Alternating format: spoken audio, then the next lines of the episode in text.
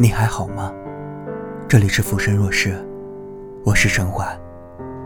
只愿漂泊的人都有酒喝，愿孤独的人都会唱歌，愿相爱的人都有未来，愿等待的人都有回答。愿你安度人生，不悲不喜。愿你最爱的人也最爱你，也最爱你。叶子曾经是我的同事，她是个文龄十五年的那种大龄女文青。听说十五年前她第一次读尼采，笃定了她要做一个文艺的人的信念。鬼知道她为什么十三岁就会读尼采。我那个时候甚至不会背李白。不过我认为，她之所以现在如此魔障，可能跟过早读尼采有很大的关系。他文艺到什么程度呢？他是没什么朋友的，当然，他是看不上那些整天只会嚷着买包包、买衣服的俗人的，自然更不屑与之为友。他喜欢吃，但平常的吃食是他看不上的，麻辣烫什么的都是他的忌讳，那太不文艺了。他喜欢坐在咖啡厅的落地窗边，吃着小蛋糕，喝杯下午茶。然后拍张照片，发个朋友圈。今天读了村上春树，很喜欢他的文字。他不喜欢奢侈品，平常看到同事们朋友圈里秀的奢侈品，他总是嗤之以鼻的说道：“哼，这种金钱买到的快乐，太不文艺了，是很肤浅的。”他喜欢旅行，但什么韩国、日本、香港那种购物游，他是看不上的。他喜欢今天去丽江，来一场心灵的放晴；明天去乌镇，赏一趟水乡的风情；后天去西藏，求一些静心的佛经；最后发个朋友圈：西藏的天蓝得干净，心都静下来了。然后配九张图，这才文艺。不过，我估计他每次旅行完都觉着 SNS。只能放九张图的设定太不文艺了。他常常买一些很民族风的衣服，不贵，但文艺。黑长直的清汤挂面，大帽檐的草帽，宽大的长裙，配一双平底鞋，丽江女文青标配。我被这样的朋友圈刷屏几个月，最后我跳槽了，然后拉黑了他。拉黑他的那天，我觉得。世界都明亮了。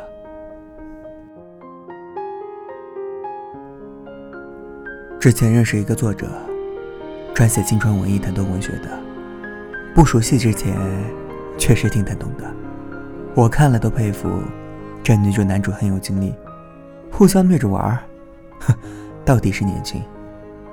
后来熟悉后加了微信，妈的，这朋友圈和文章画风不一致啊！后来聊起天来才知道，他在边说，现在的小孩就好这口，所以一定要让他营造一个忧郁的雨巷姑娘的形象才好吃得开。好吧，文艺什么时候这么受欢迎了呢？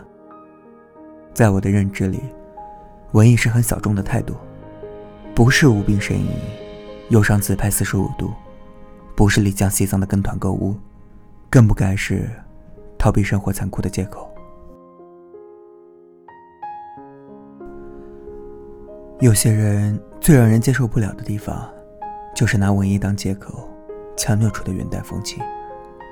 还没走过多少人生，你就说看破红尘；还没爱过几个人，你就说单身快乐。明明心里渴望的要死，还要扭出一副云淡风轻的样子，感叹现实安稳，岁月挺好。有那么一瞬间，觉得自己已经内心强大到可以不依靠物质与爱情就能自持。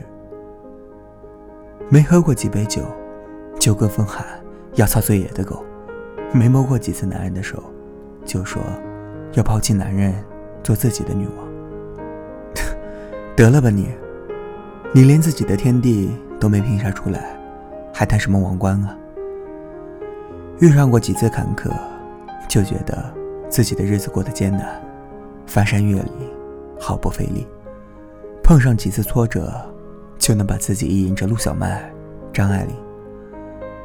所有漂泊的人生，都梦想着平静，童年杜鹃花。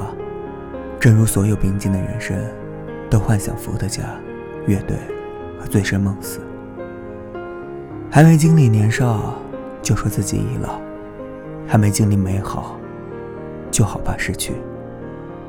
你既然一无所有，还怕什么呢？想做就去做，有些事你做过。也许有百分之五十的可能会后悔，但若是不做，你百分之百会后悔。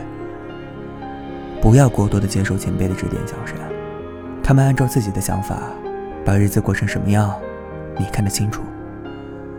你应该走自己喜欢的路，然后对自己负责，努力去生活，不要因为舆论恋爱，不要因为家庭结婚，做你想做的任何事，不要怕。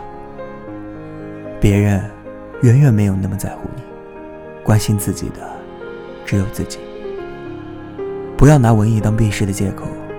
你看，你明明喜欢包，那就挣钱去买；你喜欢出国，那就挣钱去浪；你喜欢吃，那就往开心吃。你想想，你才二十几岁，在你一生的黄金时代，你还有很多奢侈。你想爱，想吃。还想一瞬间变成天上半明半暗的云？不要急着感叹现实安稳，更不要相信岁月静好。你还年轻，真应该拼杀疆场呢。人生只有一次，不活得痛快些怎么行？所以说啊，别文艺了，拼命吧！尼采不负责拯救人生的。